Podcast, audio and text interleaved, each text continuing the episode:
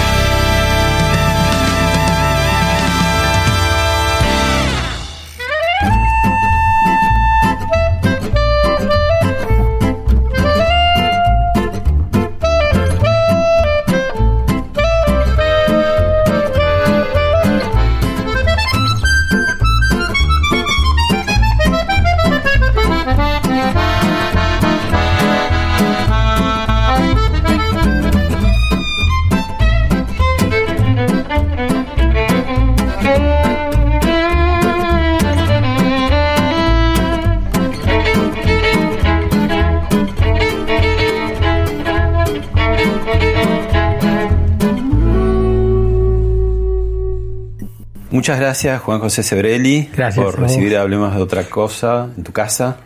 Y bueno, en este tiempo tan raro, la primera pregunta de cajón es: ¿cómo va llevando la cuarentena?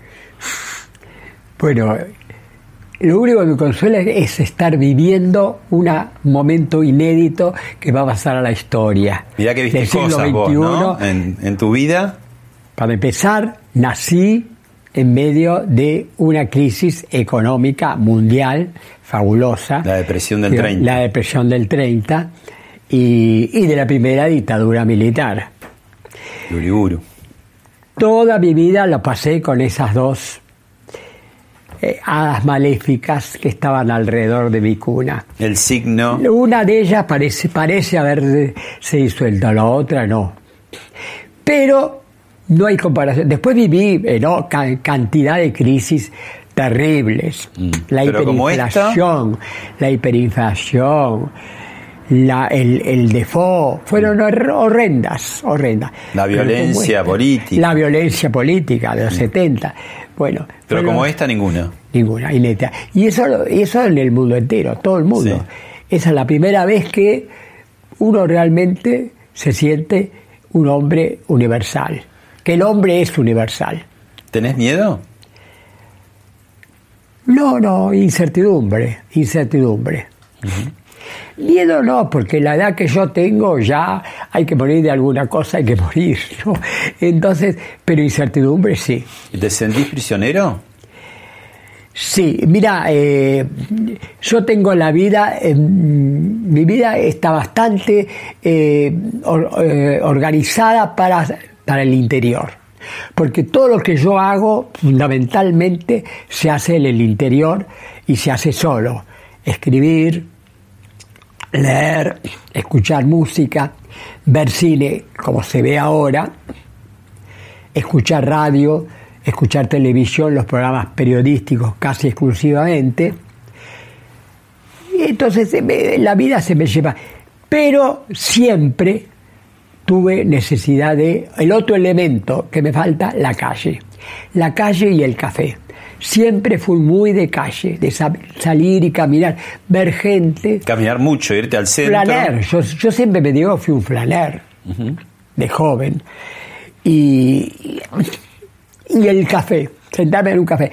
Yo puedo estar haciendo una actividad, leer un libro generalmente, que es lo que más hago, y llega un momento que me aburro salgo, llevo el libro. perdóname, ¿lees de a uno o de a más libros? Y a veces, a veces leo dos, pero generalmente leo uno, pero a veces leo dos. Mm. Este, me, termino uno. Si estoy cansado de leer ese libro, salgo a la calle con el libro, camino, camino un rato, me siento en un café y sigo leyendo el libro y ya soy, ya estoy fresco. Puedo volver a leerlo como si lo hubiera ganado por primera vez. Eso hoy no lo puedo hacer. Claro. No, eso siento mucho. Y, y, eso va a durar, porque para que abran los cafés, lo último que van a abrir va a ser los cafés. Tiene una rareza esta epidemia, ¿no? Un poco eugenésica en algún sentido, ¿no? Porque se agarra con los más viejos, se agarra más con hombres que con mujeres, se agarra más con ricos que con pobres. Todo esto dentro de un marco genérico donde agarra a todos, digamos, ¿no? Pero tiene como una especial predilección por esos grupos. No, eso me parece una discriminación. No, eso yo no se lo perdonaré a la, a, la reta a quien he, siempre votado y tal vez votaré, pero fue un acto de discriminatorio, porque fue tomar un grupo social y condenarlos a todos al, a, la prisión. Vos, estás hablando de la restricción que quiso poner el gobierno de la ciudad. A los de mayor Que después rebobinó un poco porque. Después rebobinó porque cayó muy mal. Bueno, este, salió aquella señora Sara Oyuela con su reposera. Sí, con su reposera. Y a mí me sacaron. Yo salí también. No, por suerte no, no, se, no se explicitó. Yo tengo un plan, una plaza cerca, la, la, acera, el Parque Las Heras, que es lo más cerca que tengo. Fui con un libro y me senté y vino inmediatamente, a los 10 minutos, un policía y me dijo, ¿qué está haciendo? Le digo, eh, yo vivo en un departamento encerrado y necesito tomar un poco de aire. Mm. No, dice, no puede, tiene que volverse. Pero eso pasó al principio de todo, ¿eh? después no salí. No, lo que yo te decía era que la epidemia en sí misma pareciera tener como una intención sobre grupos concretos, ¿no? Que eso es una rareza, ¿no? Es una rareza sobre el luto por completo y al mismo tiempo universal. Obviamente, sí, sí. Eso, eso es lo que hace más impactante, pensar que en este mm. momento en Pekín, en París y en cualquier parte se está viviendo la misma historia. Bueno, te invito a ver eh, un primer video sobre esto. Bueno, dale.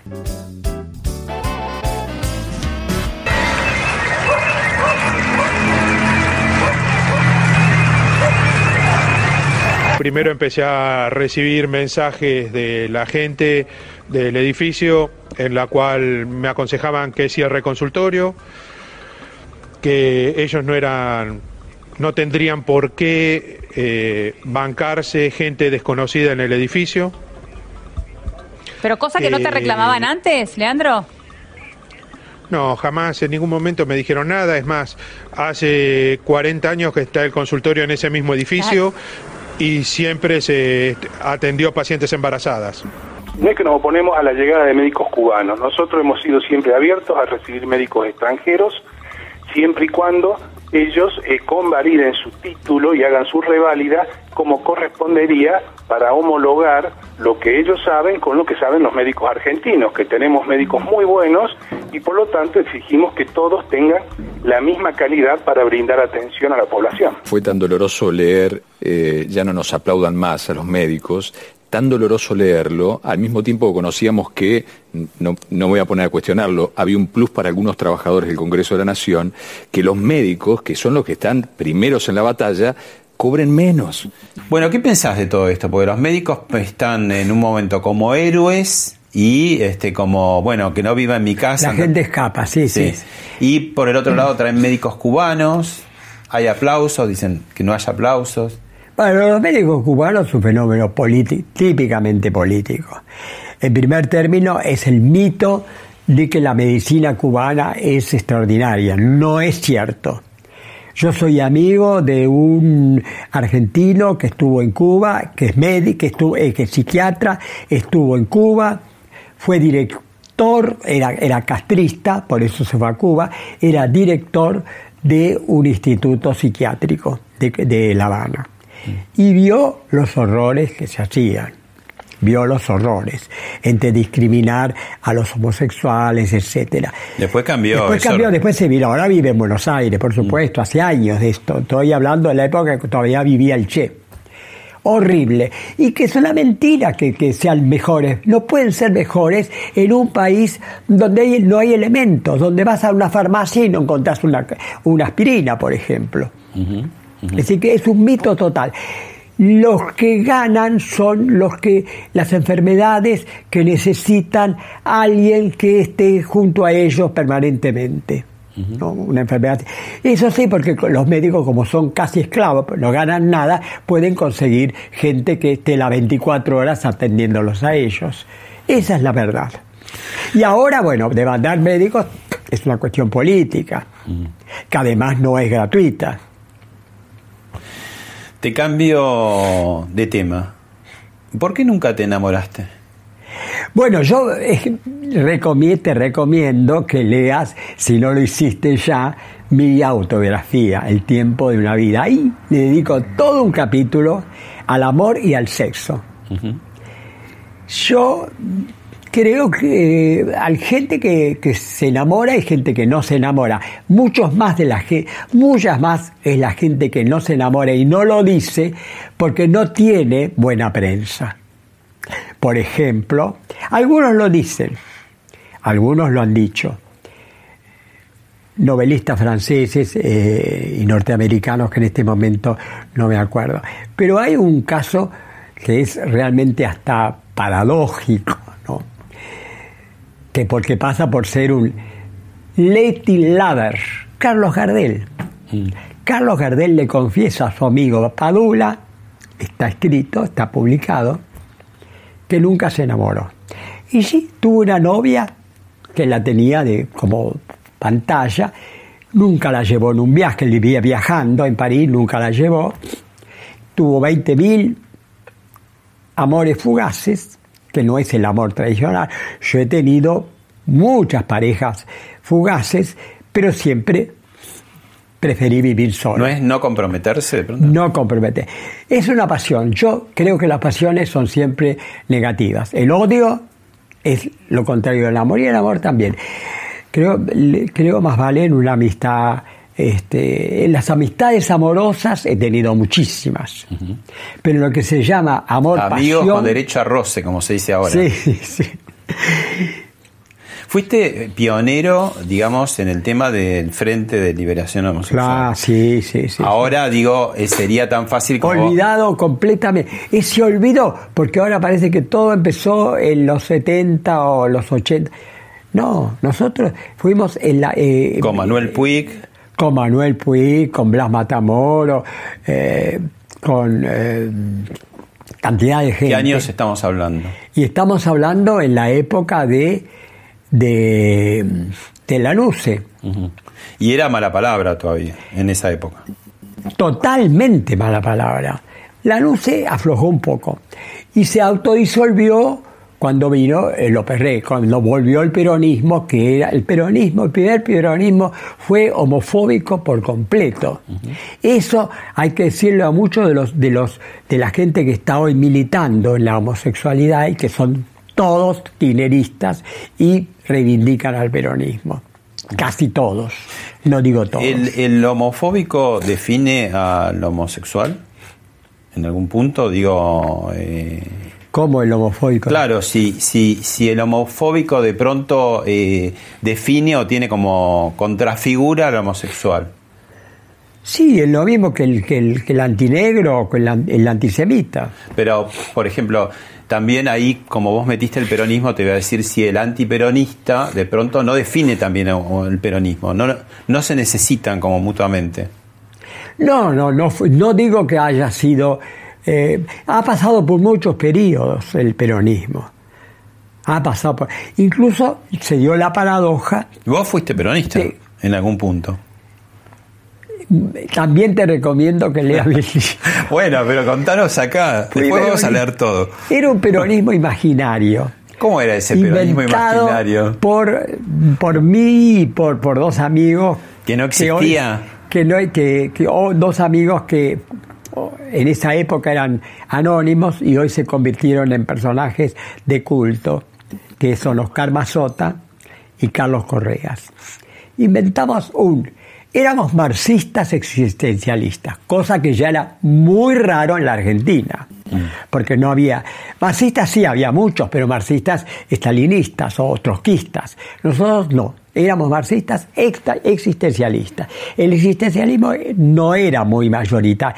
Todo el mundo hablaba de Sartre, pero universitariamente Sartre no estaba. Era casi más eh, como un juego intelectual. Sí, sí, sí, sí, de intelectuales independientes. Los provocador, en algún sentido. Provocador. ¿Y? Si encima haces a dos, juntar esas dos cosas. Pero estamos hablando, porque los chicos ahora por ahí dicen no les llama tanto la atención. Estamos hablando de una sociedad completamente distinta, pacata, conservadora, cerrada, pueblerina. No, sí, sí ¿Y, ustedes hacían eso ahí? Sí. Éramos tres y eh, nos movíamos en cuatro cuadras de la calle Viamonte, que era una calle bohemia en esa época.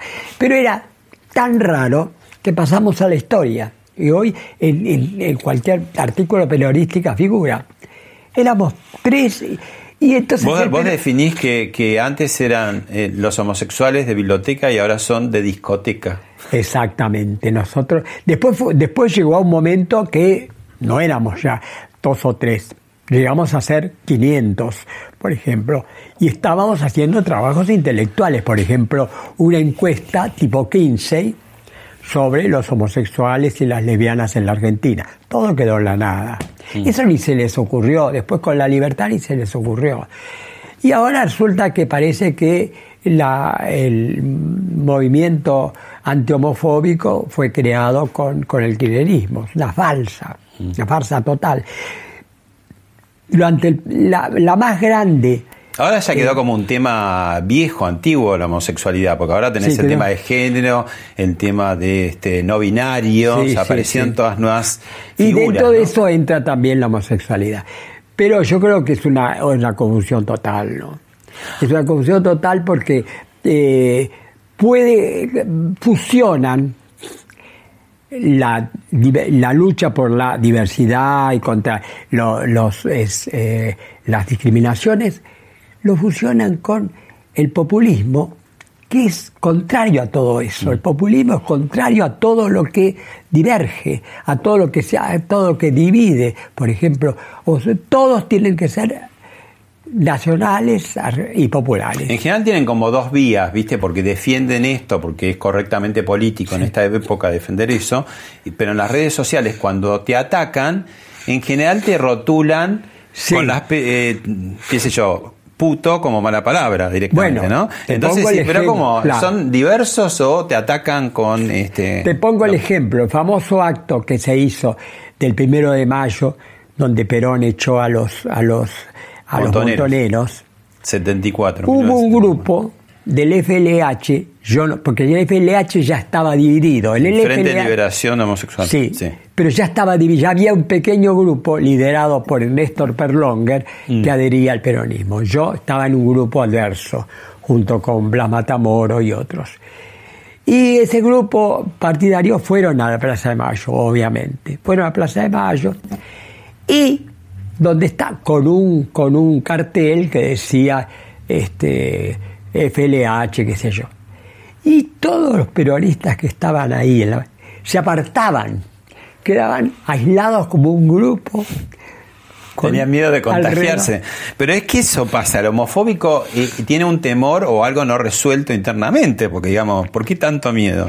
y después salió, inmediatamente salió ahí mismo, salió los, los montoneros, salió el el eslogan, no somos putos, no somos faloperos, somos soldados de Vita y montoneros.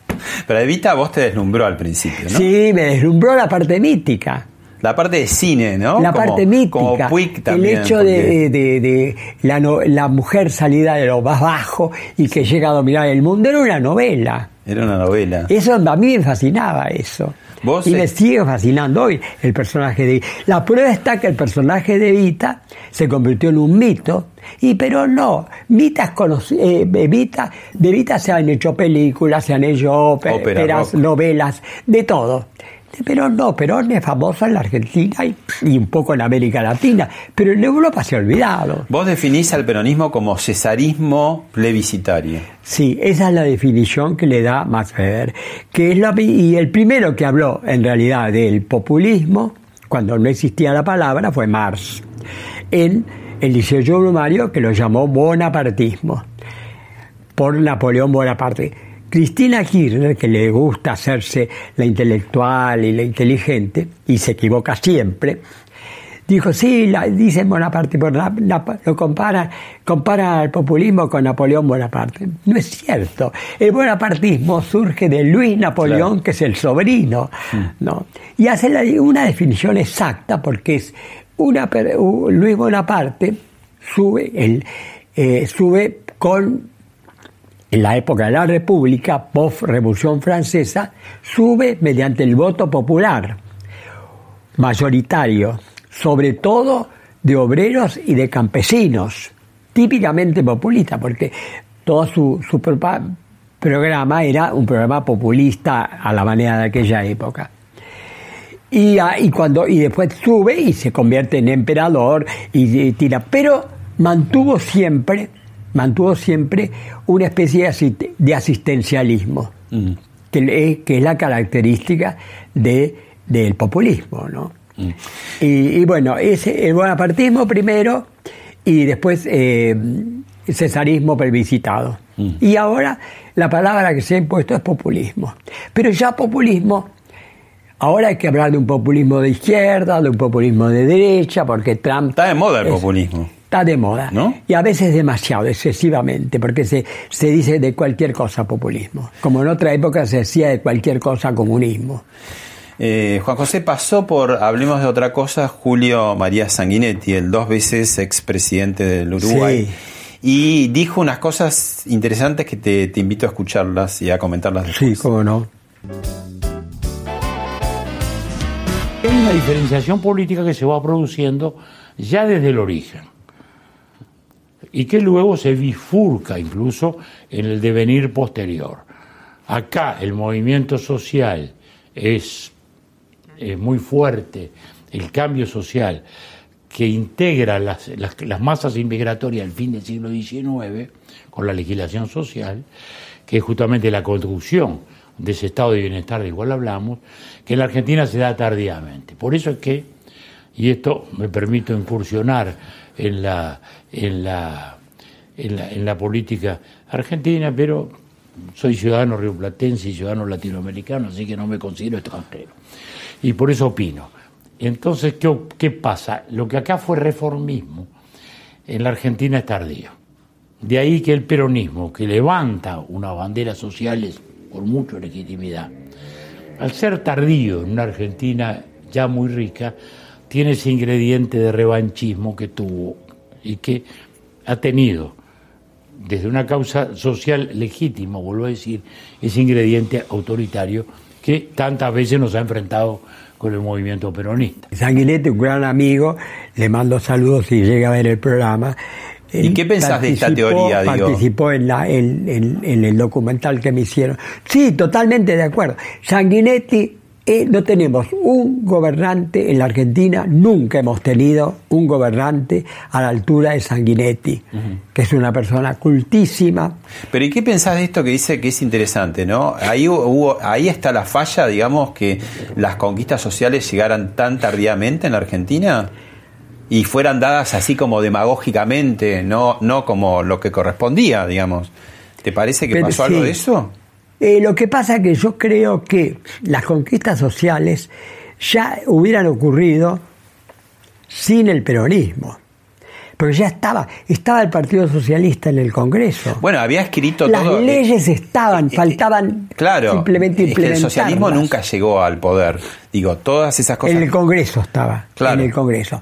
Y las leyes, casi todas las leyes de Perón, estaban, ya faltaba implementar más, porque el conservadorismo era una valla, era un freno.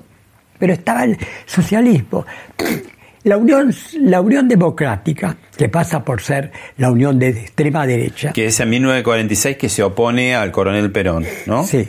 Que es, una alianza de todos los partidos. Es una alianza de centro-izquierda. Radicales. Radicales, eh, socialistas, comunistas de esa época que se hacían pasar por democráticos. 1946.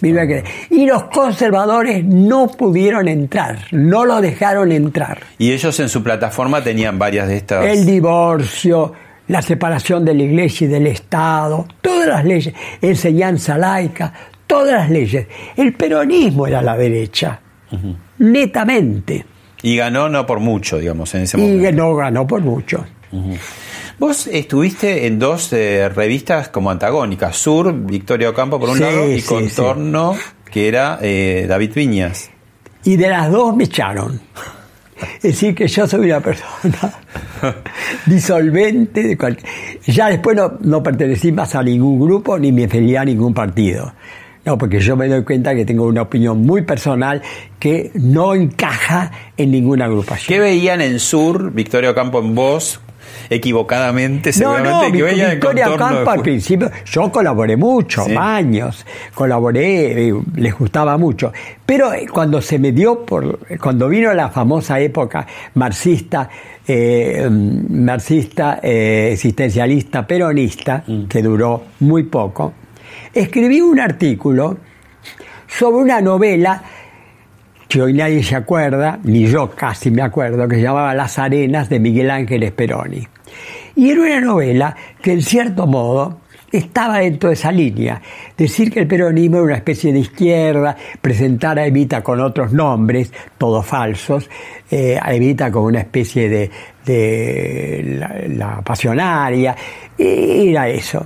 Yo, Les diste la idea del peronismo después de los 70, porque tomaron esa idea. Finalmente. Me lo tomaron sin citarme a mí, porque, el, porque nosotros era, no, no pudimos después, de ninguna manera, yo por lo menos, no pude pasarme al, eh, a los montoneros. Incluso la única vez que me encontré con eh, no Firmenich, el otro famoso. Eh, quieto, vaca No, no, no, no, el, el, el, más o menos intelectual que murió en una fiesta, que después se hizo... Galimberti. Eh, Galimberti. La única vez que lo vi a Galimberti, me dijo en una parte, en una, fiesta, una gran fiesta, donde estaba, se mezclaban todos, escritores, intelectual, poco antes de que Perón viniera, así que era la gran, la gran fiesta. Eh, me invitan a una, a una, fiesta de un amigo, Miguel Coronato Paz, que después lo mataron. el hijo, el hijo del libretista, sí, del guionista. Bueno, y, y ahí me encuentro con Galimberti y Galimberti en una parte me dice, es una lástima que vos que creaste lo que nosotros estamos haciendo ahora. Creaste? sí, me lo dijo Galimberti. ¿Pudiste dormir después con todo ese peso? No, y yo le contesté, mira, los primeros que va a matar Perón cuando vuelva van a ser a ustedes. Ja, ja, ja, ja. Dice, qué chiste. Se rió. ¿Y después apareció las 3A? Sí. A él no lo mataron, pero mataron a sus amigos. Mm. Él tuvo suerte de, irse y de vivir una muy buena vida, casarse con una millonaria y hacer una vida completamente distinta. Bueno, mira ahora y escucha a Santiago Kovadlov, que también pasó por Hablemos de otra cosa, y dijo esto. Yo creo que lo que ella representó fue acabadamente una concepción populista de la democracia. Eso significa la reducción del Estado a la preponderancia del poder ejecutivo y del poder ejecutivo un liderazgo de corte netamente caudillesco. Ahora bien, esto que ella representó respondió a una necesidad social porque la Argentina es históricamente un país mucho más propenso a los liderazgos personalistas que a las investiduras representativas de la República. Eh, ella en ese sentido fue una líder potente, fuerte, eh, cautivante para mucha gente, que estuvo dispuesta al prebendarismo social, vaciando de recursos al Estado y concibiendo la oposición como enemiga de la verdadera política solidaria con la gente necesitada. ¿Qué pensás? Sí, yo estoy completamente de acuerdo. Incluso ambos estuvimos juntos en un momento de con, la candidatura de, Lilita Carrió. ¿no? Eh, sí, sí, yo creo. ¿En UNEN? Cuando era UNEN, antes de, de, Cuando se presentó la campaña a presidenta. Nosotros estábamos ahí en ese grupo. Este, después yo no lo vi más. Él tiene su sale de una manera de pensar que no es contraria a la mía, más vale tirando a religiosa. Eh, después cambió y se hizo, fue, fue hacia la democracia y, ahí, eso es lo que nos une. Nos separa la parte un poco el religioso, soy decididamente, creo que la, antirreligioso no es que no sea creyente, soy antirreligioso, agnóstico, no ateo. Ah, no ateo, lo, lo aclaro hoy en, mi último libro, que yo creo que, es mi, yo creo que es mi mejor libro. Este, Y Pero agnóstico es que, que dice, bueno, puede ser o no, está fuera de mí. Yo digo, no creo, no creo absolutamente. Pero no sos un militante del ateísmo, porque el ateo es, un, es, religioso finalmente. Es el ateo. un dogmático, es un Además niega lo que dice que no existe, es raro ser tan apasionado. Claro, no hay ninguna prueba, no podemos probar. Vos sos bastante severo en, en la calificación de este nuevo kirchnerismo barra peronismo que tenemos por gobierno, ¿no? Cuarto gobierno kirchnerista. Y claro, cada kirchnerismo cambia, porque la evolución del mundo obliga a eso. Pero vos decís que ella es psicópata y él es un cínico. Es, bravo. Una extraña pareja. Mm. Ella es una psicópata que cree en sí misma y en sus ideas y él es un tío que no cree en nada. Pero los líderes no, no son un poco egocentristas, un poco psicópatas, si querés, sino no te haces cargo de tremenda responsabilidad, ¿no? De echarte un país a, las espaldas. Sí, todo político tiene que tener algo de locura, todo político, porque realmente, y sobre todo en la Argentina, en un país normal, ¿no? Acá políticos, realmente políticos, y hay muy pocos en el siglo XX. Yo admiro mucho a, a Merkel. Admiro mucho a Merkel. Admiré mucho a Felipe González. Y ahora admiro a, lo que, de quien ya hablamos, de Sanguinetti mm. y Cardoso. Son muy contados con los dedos de la mano, son los políticos que yo puedo decir que realmente fueron estadistas. Acá no lo hubo. Acá no hubo. En el, tiempo para atrás, cuando revisás, ¿no encontrás? Roca. Lejos, ¿no? Roca. Roca. Alvear algo. Alvear algo. El radicalismo es raro. Yo siempre digo, le digo a los radicales, a mis amigos radicales, les digo, yo siempre los critico y siempre termino votando por ustedes o en alguna forma, porque son el mal menor. Pero el radicalismo está dividido, es una contradicción. Hay un ala democrática que empieza con, con Alén y con, y con Alvear, y un ala populista que empieza con Irigoyen. Irigoyen es el precursor de Perón. No es casual que los peronistas lo reivindiquen y que se haya intentado crear la línea y el error de... Y Alfonsín es la mezcla del... Y eso te va a decir, ¿dónde lo ponías Alfonsín? Alfonsín se hablaba de la línea Irigoyen, Perón, Alfonsín. Mm. Y eso fue lo que lo llevó a la tumba, Alfonsín. La parte populista. La parte democrática es obviamente en la primera época el juicio a las juntas, que es histórico, es totalmente reivindicable. Que el kirchnerismo al principio niega y trata de negarlo, ¿no? Toda esa contribución del 83-84 que no era bajar un cuadrito. No, no, claro, es, nadie hizo nada antes que nosotros, decían, no, eso es una mentira. Después se desembarcó por, por la cámpora de, de... La coordinadora. Esa es la cámpora. Bueno, que a mí me, a mí, a mí me detestaba. Sí, hay una diferencia. A mí me detestaba. A los 15 días que Alfonsín toma el poder, yo había firmado declaraciones a favor de Alfonsín y demás, es decir, que era notorio, a los 15 días hacen una reunión con los intelectuales. Estaban todos, a mí no me citaron yo no creo que Alfonsín, porque yo cada vez que lo he visto me ha atendido, me ha saludado afablemente. Fue, fue la, la cámpora. Te, te, te miedo, Juan José, porque sos como el niño terrible de la política que mete. No, no, no, me tiene miedo, no, porque yo iba a ponerme en contra de esa alianza que pretendían hacer con el peronismo. Mm. Ellos sabían que yo iba a estar en contra. Bueno, y yo ya estaba, eso fue, estaba en la cabeza de ellos la liria Irigoyen, Alfonsín, este sábado el espectáculo está en casa. Santander presenta temporada teatral La Plaza Online. Cada sábado una obra distinta, gratis y online. Quédate en casa. Conoce más en santander.com.ar. El show empieza gratis este sábado en tu sillón. Santander presenta temporada de teatro La Plaza Online. Todos los sábados una obra distinta. Mira la cartelera de éxitos en laplazaonline.com.ar. Conoce más en santander.com.ar.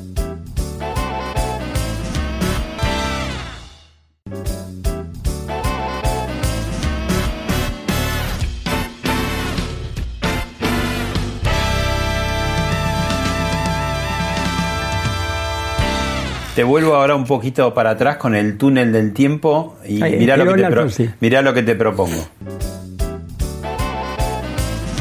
Una verdadera multitud que ha hecho presente aquí en el estadio del Club Independiente en Avellaneda para asistir al cierre de la campaña del Frente Justicialista de Liberación. Finalmente, el 11 de marzo de 1973, la fórmula Cámpora-Solano-Lima se impone con casi el 50% de los votos. Luego de 18 años de lucha, proscripción y derramamiento de sangre, el peronismo vuelve al poder. Te traje a Cámpora por lo que fue también otro momento del peronismo. Quizás no era el peronismo imaginario que vos pensabas, debería estar lejos, pero te lo traigo también un poco a colación ahora, eh, porque hay algunos que ven en el actual presidente Alberto Fernández ciertas condiciones de Cámpora, ¿no? que digamos no tiene todo el poder, sino que el poder le viene del líder, a, a Cámpora de Perón, que estaba vivo, y a Alberto de Cristina, que está más viva que nunca. Sí, tiene, por supuesto. Es, eh, eh, yo siempre pensé que era eh, Alberto al, gobierno y Cristina al poder. Eso siempre lo pensé, pero no exactamente. La historia se repite, pero nunca igual. Nunca dos veces igual. La diferencia es que Cámpora no era, no era líder, no, ni pretendía serlo. Era un personaje, yo cuando veo que hoy se lo convierte en una especie de revolucionario, era un personaje de segunda línea y personaje protagonista de los chistes. Los chistes que se decían en la época eran de él por su En los 50, cuando él era presidente de la Cámara de ¿Qué Diputados. Hora, ¿qué, hora tiene, ¿Qué hora tiene Cámpora? Y la que usted quiere, mi general. Ese era el chiste que se... Era un personaje grote en la, claro, en la época de Perón. Era un personaje grotesco de cuento. Nada que ver. Este, nada que ver, nada que ver. Fue, lo inventaron los, los, montones. Lo, lo, se inventó, lo inventó Perón para, para ponerlo ahí como figura. Es decir, que por un lado. Pero saltó en dos minutos, lo hizo saltar. Saltó en dos minutos. Por un lado, es, es menos líder que lo que puede hacer Alberto, que dentro de todo tiene una cierta carrera política un poco más. ¿Vos crees que va a perdurar esa diarquía? sí, pero, pero a la vez, a la vez, Cámpora tenía una fuerza de choque muy fuerte que era el montonerismo, la izquierda peronista. Mm. Que, que tuvo que, Perón tuvo que, enfrentarlo, pero que le costó, le costó la muerte de, su principal figura, que era este el, el, sindicalista, ¿cómo se llama? Rucci. Rucci es decir, que ahí había dos fuerzas fuertes, indudablemente. Ahora, ¿quién tiene...? Bueno, ahora salvando las distancias... ¿Quién tiene...? ¿quién tiene la, cámpora está no del lado del presidente, sino del lado de la vicepresidenta. Todo está del lado de la vicepresidenta. ¿Qué tiene? ¿Quién tiene cámpora? Unos cuantos... Eh, Alberto, ya no digas cámpora porque yo lo reducí. bueno, eso fue error buscado. No, no fue un error. Eh, inconsciente. Eh, todo está del lado de ella, decía. Todo, está del lado de ella. Por eso te decía. Los puestos claves están del lado de ella. ¿Cómo lo ves en el tiempo, digamos? Y yo lo veo, no sé, si tiene un mínimo. Cuando vea que ya no puede hacer nada, renunciará y quedará constitucionalmente le corresponde quedarse a, Cristina como... Pero vos ves ese, No, pero yo digo, no se puede hacer ningún pronóstico. Es tan caótico el país y el mundo que no se puede hacer ningún pronóstico. Mm. Tampoco ya no existe ese mundo tan... Estaba Estados Unidos, la Unión Soviética del otro lado. Hoy ya no hay nada. El, eh, incluso la grieta ya no existe, existe mil grietas, porque existe la grieta dentro del propio peronismo, porque está los, albertistas, que son poquitos, los que lo votaron, pero están en el peronismo. Él niega, no le gusta esa calificación de albertista. No, están los, las provincias, que cada una lucha por su lado, están los, los, este, los, los, los, otros, los radicales, los radicalizados. Es decir, que ya no hay más nada, no hay partidos. Mm. No existen partidos. Vos decís que no hay nada que dure 100 años, ¿no? Y ponías como ejemplo el estalinismo, 70 años, el PRI, el 70 PRI también años. 70 años. El sí. peronismo, te aviso, ya tiene 75. Sí, sí, sí, sí, sí. ¿Y entonces qué pasa? Y es que no se puede hacer pronósticos. Pero no hay, no hay ahí también una falla del no peronismo, antiperonismo, porque nadie se le opuso al peronismo como No, decir, un claro. programa alternativo que decís, bueno, vamos por acá. ¿Cuál Somos es ese tres programa? o cuatro dentro, eh, tres o cuatro den- dentro de los que apoyamos a, a Macri, que somos realmente, que creemos que el peronismo es un peligro.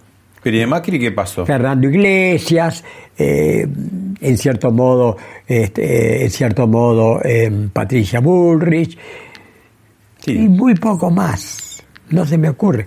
Los demás están ahí. ¿Y qué pasó con Cambiemos? Digamos, tuvo su oportunidad y... Bueno, brillante en materia política, en materia internacional, brillante, en materia económica, muy mala. Yo eso lo, el, el primer reportaje que me hicieron cuando sube a este Macri, Macri. yo dije, y le pongo 10 puntos en política, 3 puntos en economía. Después lo tuve que modificar, es el no son 3 puntos, son 0 en economía. Pero la economía es muy difícil de... Pero ¿y en es- política también le pones 10? No, no, digamos? sí, bueno, el, el ingreso en el mundo. ¿Cómo Pero no? Alberto también lo recibieron. Siempre te dan una palmadita en la espalda No, no, y no, te dicen te vamos a ayudar y después no te ayudan nada. Ah, bueno. Eso pasa siempre. Eh, el G20 en Buenos Aires. No, no, no, no. Fue un cambio. Las libertades civiles, hubo grandes libertades, no se puede negar. ¿Y por qué te parece La que lucha pierde, contra la lucha contra. ¿Por qué pierde? por la, por la- por la parte económica. Ahora es muy difícil, es muy difícil, y yo siempre lo dije, que es muy difícil solucionar la parte económica, porque la parte económica es totalmente contraria a lo social, totalmente contraria, porque tiene que, tiene que haber sacrificio.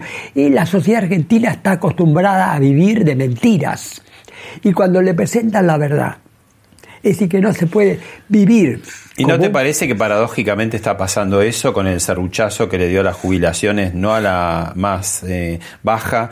Y lo que pasa en esta cuarentena, se empezaron a bajar los sueldos directamente con la anuencia de la CGT, Sí, ¿no? porque estamos en una situación. Pero vamos a ver qué pasa cuando, cuando se termine la cuarentena. Por eso es que Alberto no quiere salir de la cuarentena, porque hace cualquier cosa y la gente está pendiente de, de- del virus, nada más. Mm.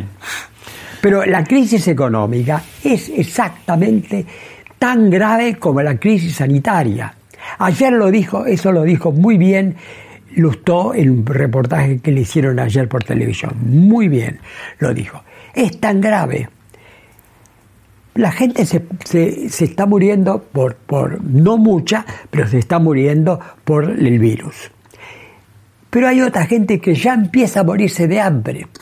Toda la gente que vivía del, del comercio minorista o, o de, o, de, o, de, o de las pymes no, no tiene trabajo. ¿Cuántos años más? Están los, los, los- los- los que tenían un, un cargo un poquito más grande podrán vivir unos cuantos años de los pocos ahorros. No años, meses más de los ahorros.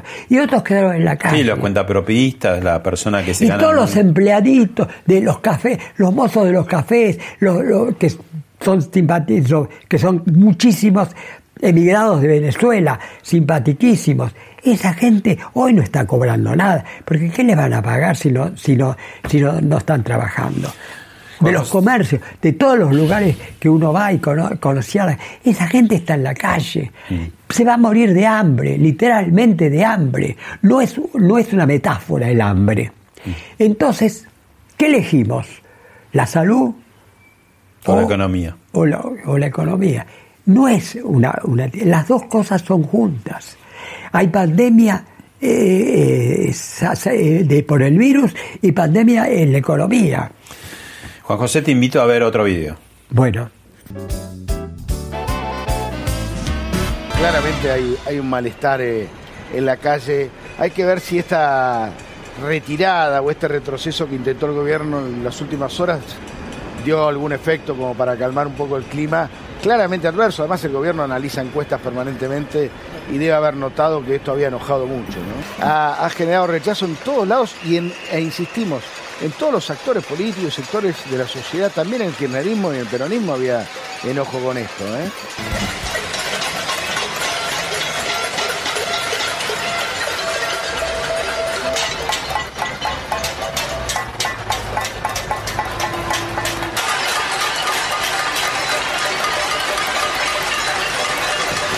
Bueno, Juan José, y sobre llovido mojado, porque digamos ya era complicada la situación, como vos bien decís, mundial y nacional, la pandemia de salud, la pandemia económica, y de golpe te cae todo un tema de escarcelaciones, a mansalva cantidades de gente que la mandan a la casa con o sin tobillera. Y ahí, ¿qué pasa? Suenan las cacerolas de vuelta. Pero eso ya estaba, era evidente, era evidente. Primero que hay que poner todos los elefantes en la calle para disimular un elefante. El elefante que hay que disimular es Cristina, Cristina y los suyos. ¿no? Bueno, el primer elefante que sale es Vudú. Vudú es el primer elefante que sale, por eso. Eso era evidente, notorio. Además, los presos por delitos comunes son todos kirchneristas. Ustedes se olvidan que Cristina tenía dos organizaciones de criminales. Una era los, eh, ¿cómo se llamaba? Esa eh, organización de, presos. Ah, la, el batallón militante. batallón con B corta militante. Está. Eso era, un, ese era un grupo de choque de Cristina. Salían en libertad condicional el día que había un acto y formaban parte del acto. Eso se olvida a la gente. Y el otro grupo de criminales es el grupo de las barras bravas. Las barras bravas son criminales directamente. Mm. Ladrones y, este, eh, y, asesinos, muchísimos de ellos. Son las dos barras bravas que tiene Cristina, de Lumpen. Porque hoy los obreros, no todos los obreros están con con el peronismo, no todos los obreros. ¿Con quién están? Vota, siguen votando, pero la pasión peronista de los. Primero que los obreros hoy han disminuido enormemente. Sí, ya la Fabril, digamos. Los Fabril se acabó. Con la automatización, la robotización, todo eso se acabó. Ya no son la, la, clase más grande del mundo. No es como. Eso lo vio Marx, que era un clarividente, en sus últimos escritos, lamentablemente inéditos, que ya no hablaba de la clase trabajadora, de la clase obrera. La clase obrera, decía, está destinada a ser como la clase campesina, una clase a desaparecer, lo dice los Grundrisse, por ejemplo. Mm. Hoy llamaba, hablamos de trabajadores a los, los trabajadores manuales e intelectuales y aún a los, a, los empresarios. Los empresarios que trabajan también son, dejamos de lado a los rentistas y a los especuladores. Mm. Esos son los, eso lo decía Marx. El, el siglo XIX ya preveía eso. Y hoy es eso. Bueno, no estoy seguro de mostrarte el próximo video porque me parece que vas a engranar todavía más. Sí, bueno. Grande maggioranza sono i poveri vittime delle politiche economiche, delle politiche finanziarie. Ce ne sono tanti soldi nelle mani dei pochi e tanta povertà in tanti, en molti. Bueno, yo dedico varios capítulos a hablar de Bergoglio. En Dios en el laberinto. Dios en el laberinto. Soy amigo, eh, fui amigo porque lamentablemente hace pocos meses murió compañero de estudios eh, en el normal de Escanone, jesuita Escanone, y gran teólogo, que fue profesor de, de Bergoglio. Así que más o menos algunas cosas sé de Bergoglio. No, Bergoglio fue siempre un populista. Fue el mentor intelectual de Guardia de Hierro, que era un grupo de choque, de chico, digamos comparado chico, chico, chico, intelectual, más o menos. De derecha de derecha, porque Guardia de Hierro era una organización cubana de derecha. Mm. Ahora, hoy disimulan diciendo que pusieron Guardia de Hierro por, el, por, la, por la puerta de hierro. Mentira. Puerta de hierro era, eran los rumanos. Bergoglio cambia de carácter, digamos, del cardenal Osco y eh, bien anti-kirchnerista a, bueno, el papa de la sonrisa y de los pobres. Sí, cambia, cambia mucho. Cambia mucho, pero en las ideas son las mismas. Las ideas son exactamente. ¿Qué, es el pobrismo? El pobrismo es un poco el, populismo sentimental. El, populismo sentimental. Es creer que los pobres, eh, ser pobre es una virtud y odian a la clase media, obra, odian a la ciudad. Entonces, han creado un mito de la villa, como si la villa, la, vida fuera eh, más honesta, más Juan José, eh, ¿me invitas a tu biblioteca y seguimos charlando un poco ahí? ¿Me recomendás algo para leer? ¿Nos recomendás algo para leer? Bueno, cómo no. Bueno, Juan José, estamos acá en tu biblioteca. Sí. En parte, parte. En parte de la biblioteca. Tenés acá, tenés. En el sótano, sí, en sí. El living. Y, todos libros viejos, yo decía, ¿no? Como los libros trascendentales son de antes. En vez, las, bibliotecas que están flamantes son bibliotecas, salvo que sean libros recién comprados, son gente que no los decoración. de decoración. Lomos que no están los, trajinados. Los libros se, envejecen de, leerlos. Bueno, y si vos tuvieras que recomendar tres libros a, mí, a la, a la audiencia, ¿qué, ¿qué dirías? Te va a asombrar porque te voy a poner tres novelas, cosa que que son En busca del tiempo perdido de Proust. Que ahí está, están todos juntos, todos, los libros de, del tiempo perdido. La náusea de Sartre, que fue el primer libro de Sartre que leí. El, fundador, el papa del existencialismo. Del existencialismo, y La montaña mágica de Thomas Mann. Bueno, ahí, ahí tienen... ¿Por dónde recomendás empezar de estos tres? No, la, la náusea tal vez que es el más corto. Yo te recomiendo tres novelas porque mis primeras lecturas fueron novelísticas, literarias, exclusivamente. Después pasó el ensayo. No, pero eso me quedó mucho porque mis, por eso mis ensayos siempre tienen algo y tal vez de ahí el éxito que han tenido que no es frecuente ¿eh? un, ensayo eh, sociológico. ser bestseller, como lo fueron, es que tienen siempre algo de novelesco algo de crear un clima, eh, presentar personajes, hasta cierto suspenso. Vos sos un desmontador de mitos, el Che, Gardel, Edita, el fútbol. ¿Qué te quedó? ¿Qué, qué, muñeco te quedó por voltear?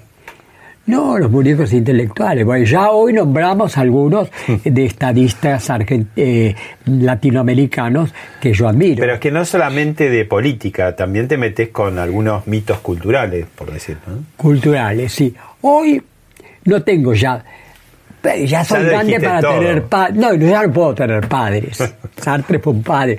Hoy ya no puedo tener padres. Bueno, eso. Tengo, pero libros que nuevos que nuevos, tampoco son nuevos, pero que los he descubierto.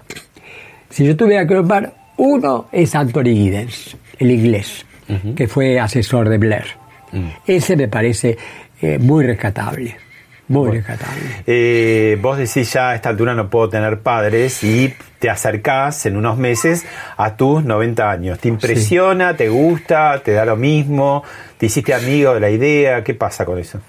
No es agradable, no es demasiado agradable, pero la alternativa es peor. Sí, la alternativa, claro, la alternativa es peor, sí. Bueno, vos decís en, Dios en el laberinto, es tu última frase, decís, eh, hablas de quedar como un leve destello que no acabe de apagarse. Eso es cierta vocación de eternidad esa en algún punto. Sí, la eternidad sí, pero lamentablemente espiritual, no física. Sí, es un poco lo único, lo único que resta de, la inmortalidad es esa, la obra que uno ha realizado. Puede ser un escritor, puede ser un artista de cualquier especie, puede ser un, político, que son los que más quedan, puede ser incluso un, un empresario, por ejemplo. Bill Gates va a quedar. Bill Gates va a quedar. Y de tu obra, si decís, tuvieras que elegir alguna de los veintitantos libros que hiciste que quedara, el asedio de la modernidad es una. El asedio de la modernidad. Sí, el asedio de la modernidad, el malestar de la política y el último libro, eh, Dios, en el laberinto. Dios en el laberinto también. Muchas gracias, Juan José. Gracias a vos.